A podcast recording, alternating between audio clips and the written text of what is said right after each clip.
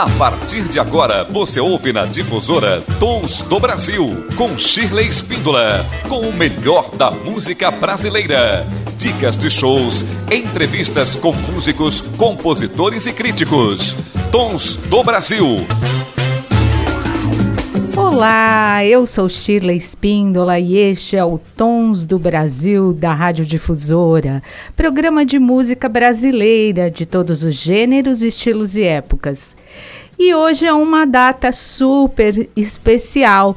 Aliás, nesse mês de outubro, Tons do Brasil está em ritmo de festa, comemorando 18 anos no ar.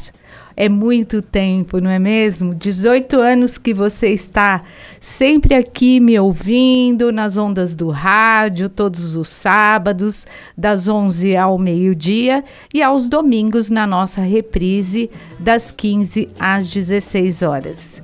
E hoje nós temos um convidado muito especial, o violonista e também violeiro Ivan Vilela.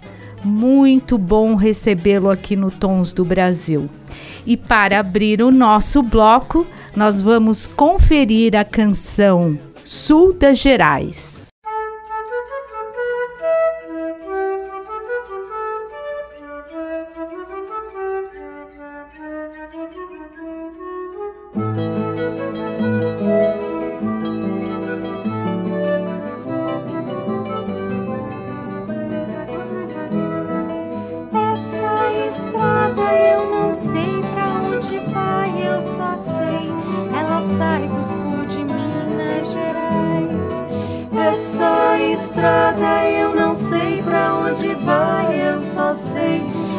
Sai do sul de Minas Gerais.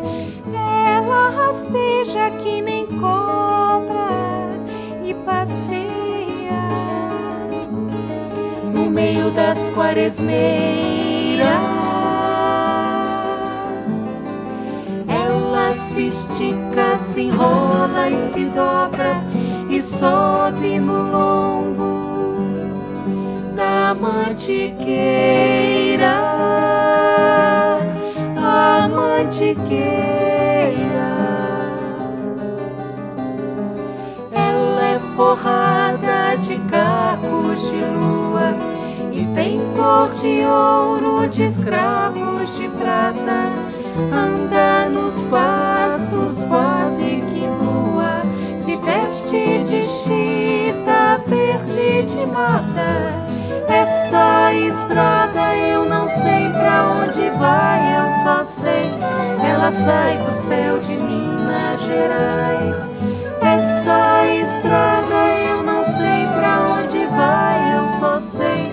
Ela sai do céu de Minas Gerais. Essa estrada tem congada,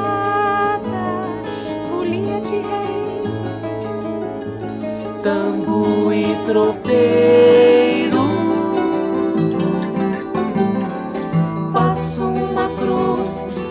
forma de enxada nas costas cansadas de um triste mineiro.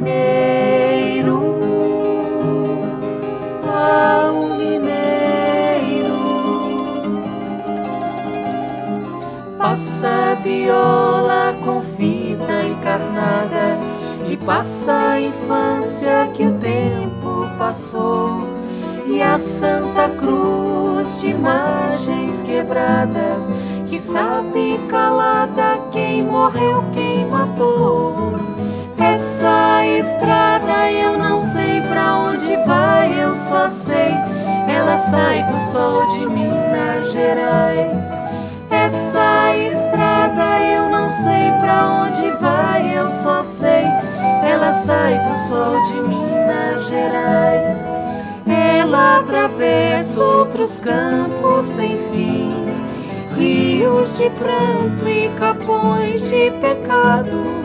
Ela atravessa por dentro de mim e vai sair quase lá do outro lado.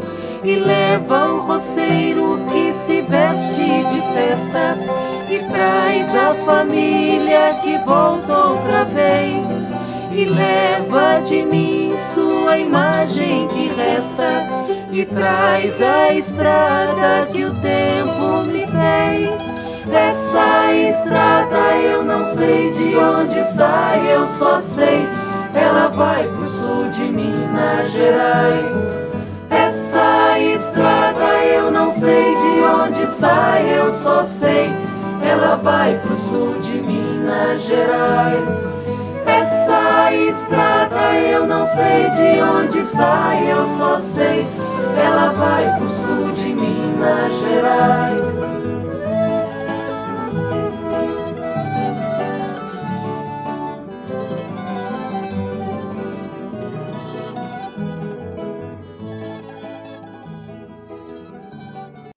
Programa Tons do Brasil, com o melhor da música brasileira de qualidade de todos os gêneros, estilos e épocas. E eu, Sheila Espíndola, tenho a honra de receber hoje no nosso programa um grande artista, uma figura emblemática para a nossa música brasileira, para a nossa música de raiz, para nossa música que está no coração de todo de todo brasileiro que está ouvindo aqui o nosso programa. Tenho certeza. Eu tenho o prazer em receber o doutor Ivan Vilela, o vulgo comandante. tudo bem, Chile? Um prazer poder estar conversando com você e com ouvintes do programa. Ivan Vilela, compositor, violonista, violeiro, é, ele é doutor também, é formado em psicologia social pela USP, mestre e graduado em composição musical pela Unicamp. E essa figura incrível que está aqui já circulou pela Europa com várias, vários shows, várias excursões, falando dessa música brasileira tão maravilhosa. E eu tenho certeza que hoje vai ser um papo muito bacana aqui para gente. Ivan, conta como que você começou com a música? Já desde pequeno? Sou, eu sou o caçula de uma família de 13 filhos, onde música era uma coisa muito corrente, tudo ouvir música, né? não tocar propriamente. E com 11 anos de idade, no meu aniversário, eu pedi para o meu pai um violão presente. E, e, como eu não sabia tocar, eu aprendi alguns acordes com um outro irmão que sabia pouco ali. Eu, eu comecei a compor. Meu primeiro passo na música foi compor canções para depois começar a aprender a tocar mais efetivamente. Estudei no começo da carreira, lá nos 11 anos, um pouquinho de violão clássico, de leitura musical, mas abandonei e só voltei depois com 16 anos, né, a, a estudar mais efetivamente, aí também a, a tocar mais música popular também, que eu tinha uns amigos mais velhos que tocavam violão muito bem e foram me ensinando várias coisas, né. Que lindo! E a sua história com a viola? A história minha com a viola é uma história mais recente. Eu toco viola é, há 30 anos. Eu comecei a tocar viola com 30 anos de idade, quando eu fazia Unicamp, estava fazendo composição musical, eu havia abandonado um curso de história quando eu gravei um LP, eu fugi da faculdade, fiquei só tocando né, um LP o Hortelã, junto com a cantora Priscila Stefan, que na época era minha esposa. E com 26 anos eu fui fazer uma faculdade de música na Unicamp, de composição. E era um curso muito longo na época, de seis anos. E no meio do curso eu recebi um, um convite da querida amiga Nisa Tanque, que foi professora da, da nossa Sim. querida Carla, né? Sim. E a Nisa eu a conheci. Um Conheceu a Nisa, né? Um amor Sim. de pessoa. Ela me deu um libreto e falou: Olha, eu vejo você muito ligado em pesquisas de cultura popular, que eu já vinha fazendo junto com, com o antropólogo Carlos Rodrigues Brandão, então professor da Unicamp na época. E será que você não gostaria de compor uma ópera caipira? Aquilo foi um choque na cabeça. Ópera caipira, um para cada lado, né? E, e aí, olhando o libreto, que era do seu Jeová Amaral, um jornalista de Capivari já falecido, muito amigo da, da Nisa e do Samuel Lismo, que era o, o esposo da Nisa. É, eu topei a empreita e, e, durante dois anos e meio fiquei compondo essa ópera. E pensei, bom, uma ópera caipira vai ter que ter viola. Então foi quando eu me aproximei da viola e comecei a ouvir muito, muita música caipira também para aprender a tocar como os mestres, né? E depois na viola instrumental ouvindo é, muito Renato Andrade, pessoas que tinham um disco na época, é, Almir Sater e Tavinho Moura, foram essas três referências que começaram a me iniciar. E, e, e logo o, o primeiro trabalho com a viola foi tirar músicas dos outros, e o segundo já foi compor para a ópera, e acabei continuando compondo, fazendo o disco Paisagens, de 98, que foi o meu primeiro disco instrumental de viola, que de, de alguma forma me, me lançou para esse universo da música instrumental no Brasil. Né? Foi um, um disco muito muito emblemático, ele, ele é muito celebrado até hoje, porque ele traz um, um, tal qual os três autores que eu citei antes, ele traz um, um cabedal de novas informações para o mundo da, da utilização da viola. E depois eu segui descobrindo a viola e fiz um disco só de arranjos. Eu falei, deixa eu ver como que é fazer arranjos. Né? Então eu gravei Chico Buarque, Milton Nascimento, Beatles, Edu Lobo, Tião Carreiro, Modinhas, Lundus, gravei de tudo para para tentar mostrar. É, na realidade, eu fiz parte de uma geração que estava tentando é, certificar a viola como um instrumento que era possível, era passível de também ter asas, né, e não só raízes, né, como todo mundo via viola na época, né. Interessante, gostei desse trocadilho. Asas e não só raízes. Isso, acho que pode ter os dois, né? As raízes são fundamentais porque elas nos alimentam, mas as asas são fundamentais porque elas nos põem para conhecer mais o mundo, né? Como que o povo no exterior é, aceita a nossa música, principalmente essa música tocada com, com viola, esses temas mais rurais. Olha, é, a, a, sensação que eu tive nos locais que eu toquei, desde de, de, dos Estados Unidos e Argentina, aqui na, e no Brasil e em vários países da Europa, é que o, o maior produto de exportação que o Brasil tem é a música. A gente não tem nada tão respeitado lá fora, nem o futebol, entende? Como é a música. É, e eu tive a oportunidade, agora eu passei três anos em Portugal a convite da Universidade de Aveiro, eu fui emprestado da USP para a Universidade de Aveiro para fazer um, para dirigir uma pesquisa sobre trânsitos e relações sociais das violas e cavaquinhos, que são instrumentos de origem portuguesa, pelo Atlântico lusófono, né? Então eu passei três anos e tive muita oportunidade de viajar pela Europa tocando também. E toquei em grandes festivais, né, para o maior festival de folk music, que é chamado Velt Music, lá na, na Holanda, Velt Music, que é o é de Rudolstad.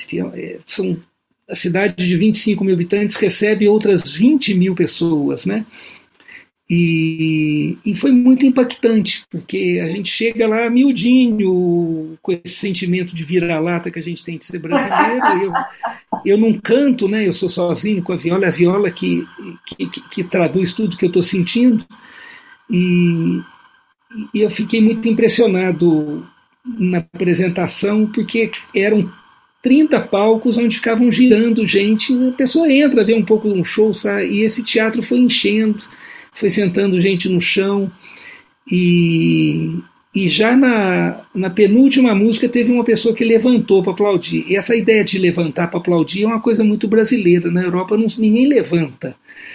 É, e no fim do show todo mundo levantou e, e começaram a gritar. E aí o, o organizador do festival chegou para mim e falou: Olha, Aqui na Alemanha, a, a, no concerto da Filarmônica de Berlim, levantam seis pessoas, sete, né? ninguém levanta para aplaudir. E, e, o seu show está sendo cotado como um dos, uma das melhores apresentações que teve no festival desse ano. Né? Isso foi em 2019, antes da pandemia. E então a gente tem gratas surpresas, né? Que quando a gente leva um instrumento que tem uma, uma cara tão local, tão regional, né, mas que fala uma linguagem universal, né, na medida em que a gente utiliza diversos recursos, além dos recursos da raiz do instrumento, para compor essa música que é tocada pela viola. Né? Olha, eu fiquei encantada ao ouvir a canção Nascente. Maravilhosa! Essa canção na viola ficou muito especial. Muito especial, porque eu realizei um, um show recentemente de tributo a, ao Clube da Esquina. Você também está relacionado com isso, não é? Depois Bastante, você vai, né? vai me contar. E a Nascente, uma das canções do, do repertório. E eu achei assim belíssimo o arranjo com a viola, que coisa sublime, coisa delicada, de muito bom gosto.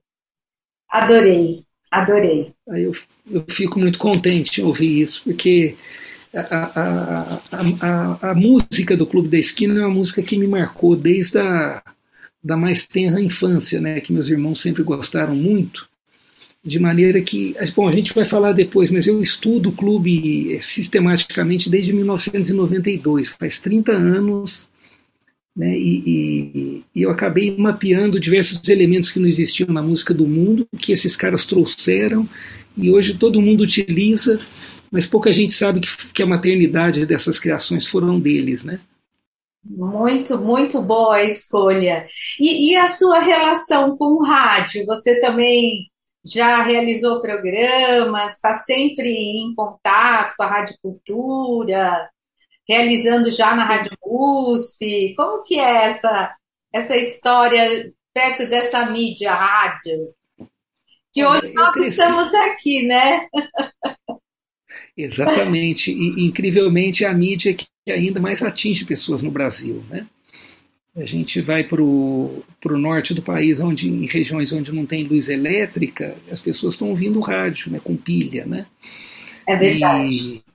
É, é, muito impressionante. Eu, inclusive, me comuniquei com a minha mulher logo que ela estava no que era através de programas de rádio, que eu mandava mensagens, né?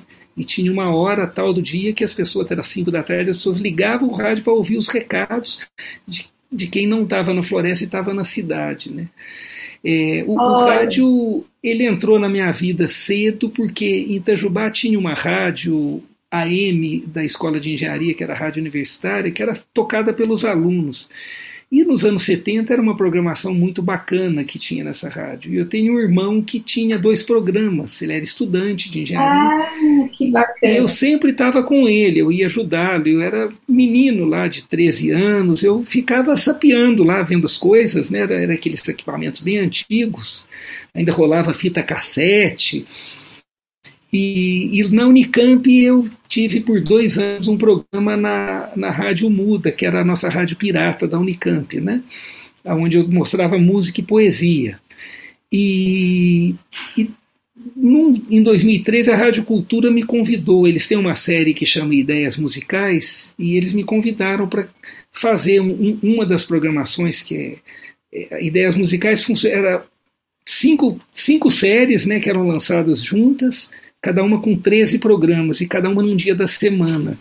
Então me convidaram para fazer e eu montei um tema que foi chamado de música fora dos cânones, porque a gente tem uma, uma certa canonização de alguns gêneros e algumas coisas da música popular e acaba esquecendo de outras, né? Que eu costumo dizer que é como a horta que a gente tem em casa, onde a gente dá nome para tudo que a gente sabe e tudo que a gente não conhece é mato, né? Muitas vezes no mato tem coisas preciosas. Então, eu é, na universidade também, além do clube, eu trabalho com música caipira e com essa questão dos não canonizados, né, desses que passaram esquecidos na música, que foram importantes. E então eu, eu fiz uma série chamada é, Canonizações e Esquecimentos na. Não, é música, música fora dos cânones, né? Foi o nome da série. E agora me convidaram para fazer uma série de 13 programas sobre o Clube da Esquina, sobre os 50 anos do disco e 80 anos do Milton. Né? E essa série tem rolado. Inclusive hoje, nesse exato momento, né, está sendo gravado, está sendo colocado um programa no ar, é na Cultura Brasil, que, que é o braço da Rádio Cultura, que é 77,9 MHz, que é a que toca música brasileira, né? E não sim, música clássica europeia.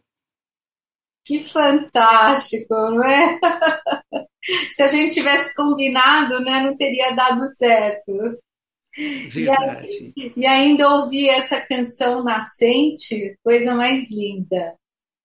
Ivan, é, maravilhosa esse projeto da ópera, incrível, o projeto de tocar com as orquestras.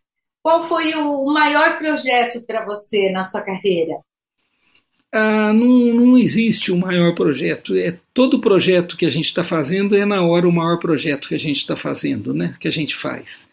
Então eu, eu, eu, eu não costumo qualificar tanto os trabalhos que eu faço pela, pela ordem de grandeza, de envolvimento, de, ou de pessoas, ou de dinheiro, mas pelo envolvimento afetivo, né?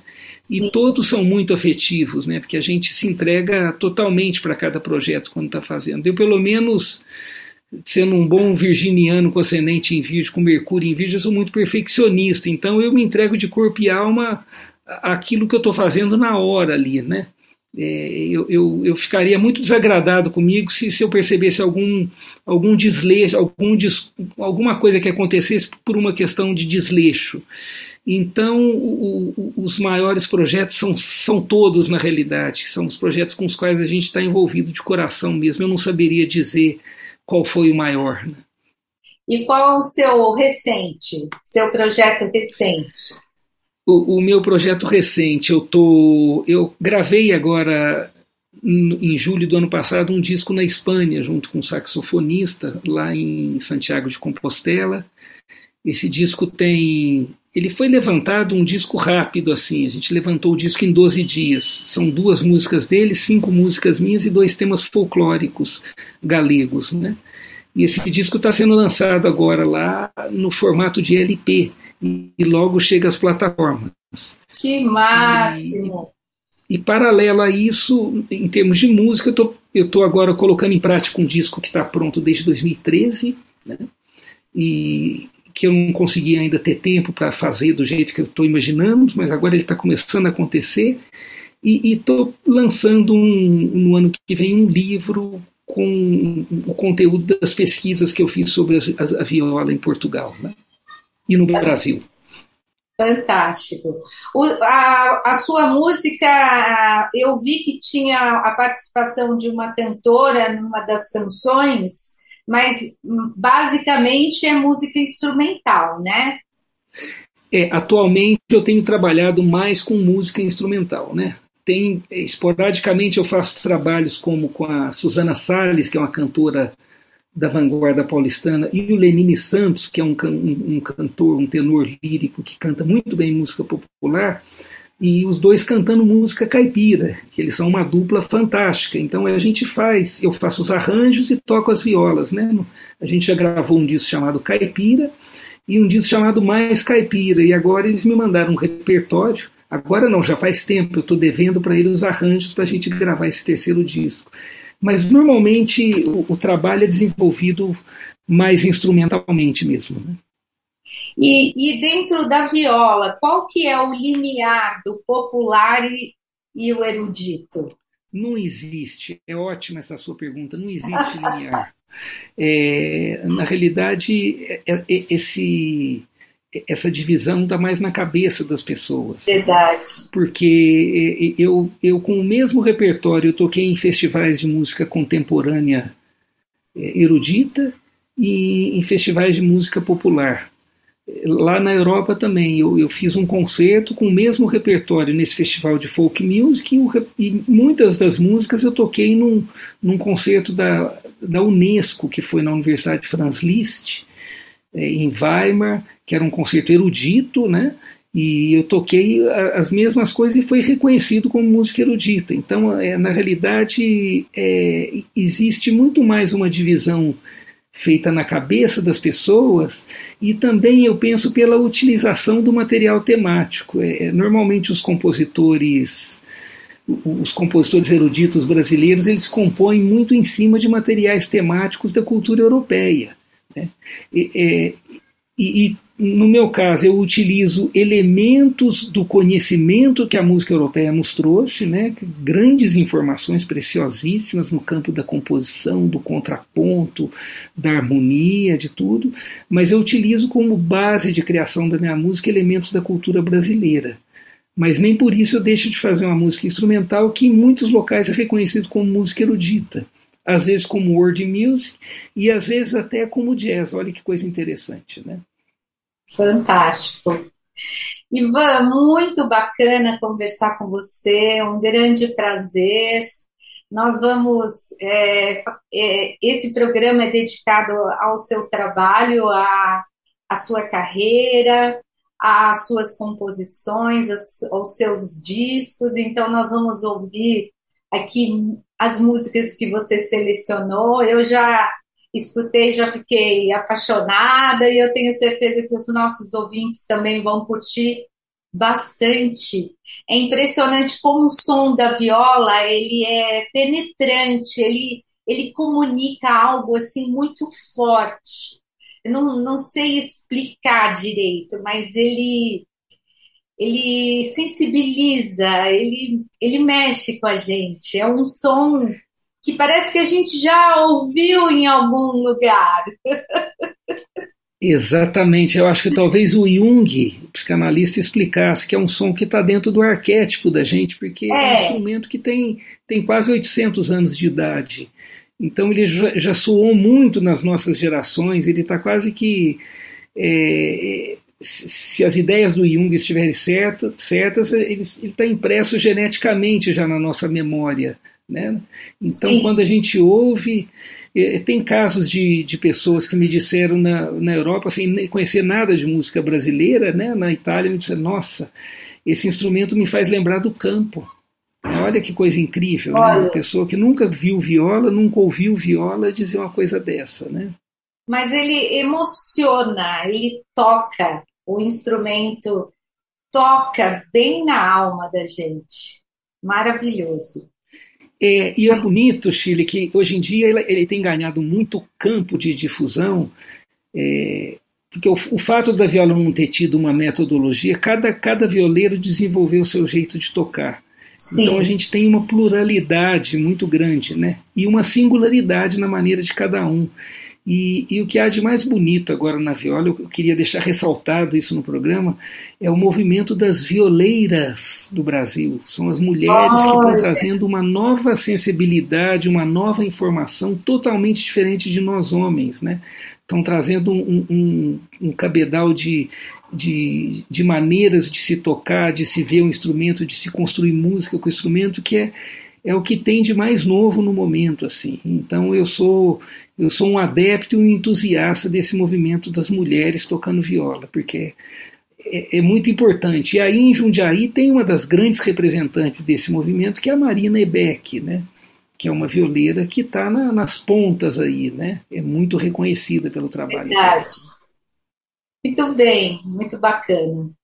Ivan Vilela, muito prazer em falar com você. Desejo todo o sucesso na sua carreira nos seus muito feitos, obrigado. de muito bom gosto, tudo que você faz, de muita sensibilidade. E o Tons do Brasil está sempre à disposição, vai mandando todas as novidades para a gente, divulgando aqui. Maravilha, agradeço muito o seu interesse e, e, o seu convite, Chile. Muito obrigado. E quero deixar um abraço aqui a todos os ouvintes do Tons do Brasil. Muito obrigada, um grande abraço. E as pessoas podem te encontrar na, nas redes sociais, Ivan Vilela, ouvir Ivan os seus CDs. Pode, pode. No, no Instagram tem o é, Ivan Vilela 10 cordas, né? 10 em número, Ivan Vilela 10 cordas. No, no, no, Facebook é Ivan Vilela e o meu site está em reconstrução, então ele está fora do ar por enquanto. Sim. Mas em breve eu vou estar tá lançando um, uma plataforma nova aí onde eu possa colocar todas as músicas. Agora as pessoas interessadas em ouvir pode deixar mensagem para mim no, no Instagram, principalmente mais do que no Face, que eu acesso menos, que eu posso estar disponibilizando os discos para as pessoas baixarem da nuvem aí para escutar. Olha, que beleza. É uma, é uma autopirataria, tá? A pirataria feita pelo autor, tudo bem. É isso, é isso mesmo. Um grande abraço para vocês, muito sucesso. Para você também, Chile. Muito obrigado. Máximo, não? Conversar com Ivan Vilela, compartilhar de todos esses conhecimentos e ouvir essa música de raiz muito bacana. Música que marca também a nossa identidade brasileira. E agora você fica com Vide Vida Marvada.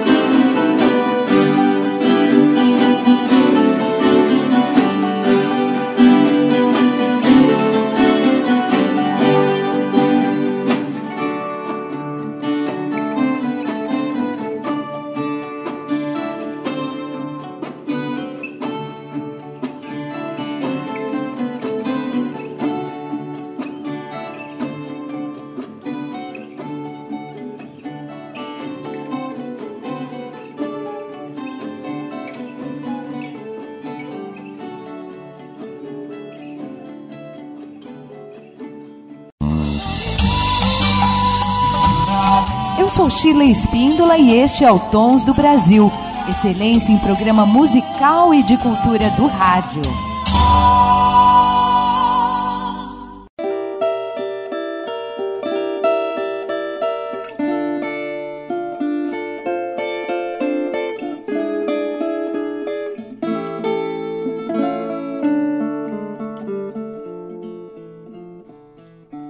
Índia, teus cabelos nos ombros anjos caindo,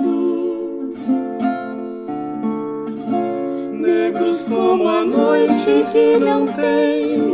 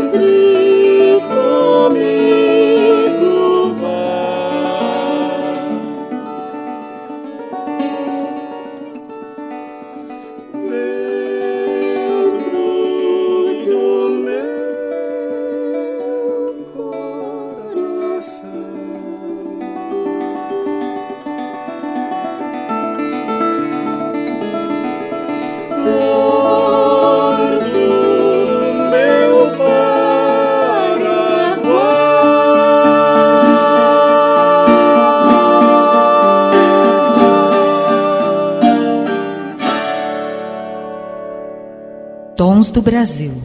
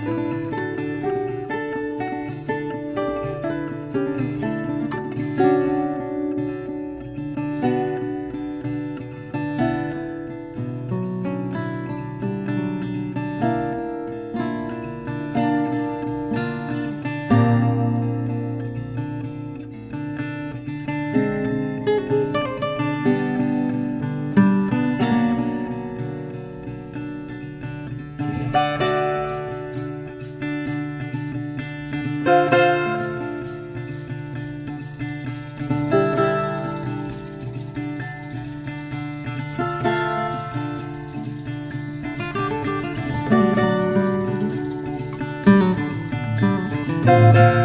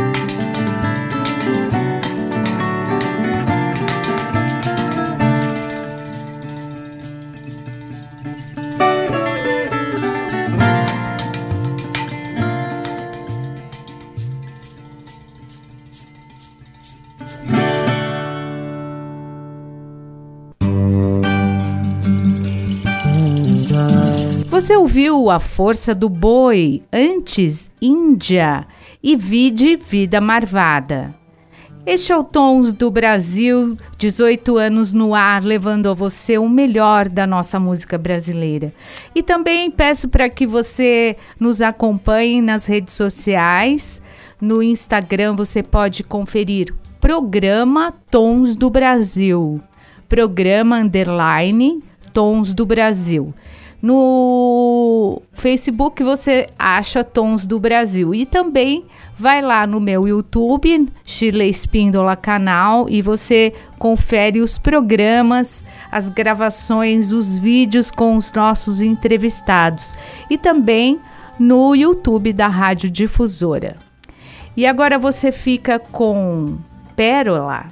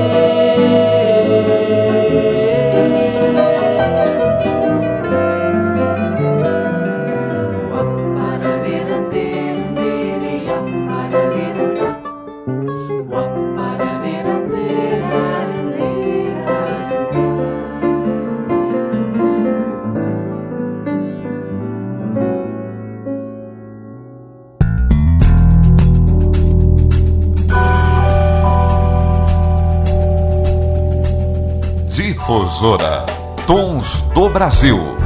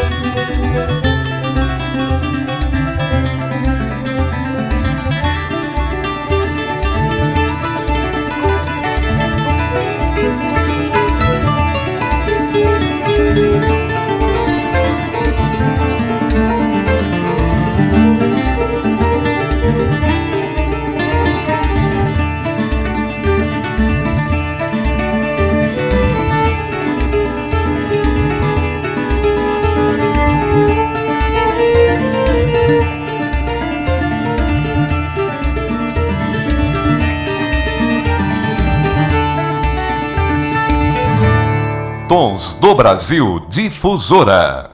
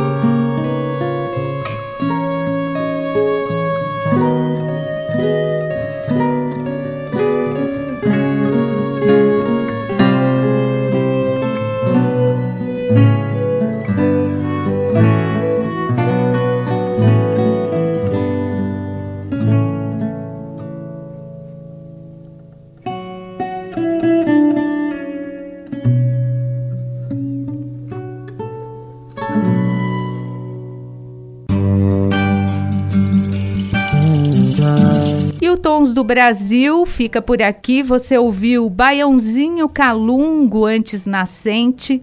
Foi muito bom estarmos juntos nessa viagem musical tão bacana ao som da viola, esse som tão brasileiro, não é? Desse instrumento tão brasileiro que mostra a nossa música de raiz, o melhor da nossa música de raiz brasileira aqui no Tons do Brasil. Eu quero agradecer também Wagner dos Santos no controle dos áudios, sempre aqui com a gente durante esses 18 anos. Maravilhoso poder contar com ele e contar com você também, nosso ouvinte querido. Um beijo grande e até lá! Você ouviu na Difusora Tons do Brasil com Shirley Spindola.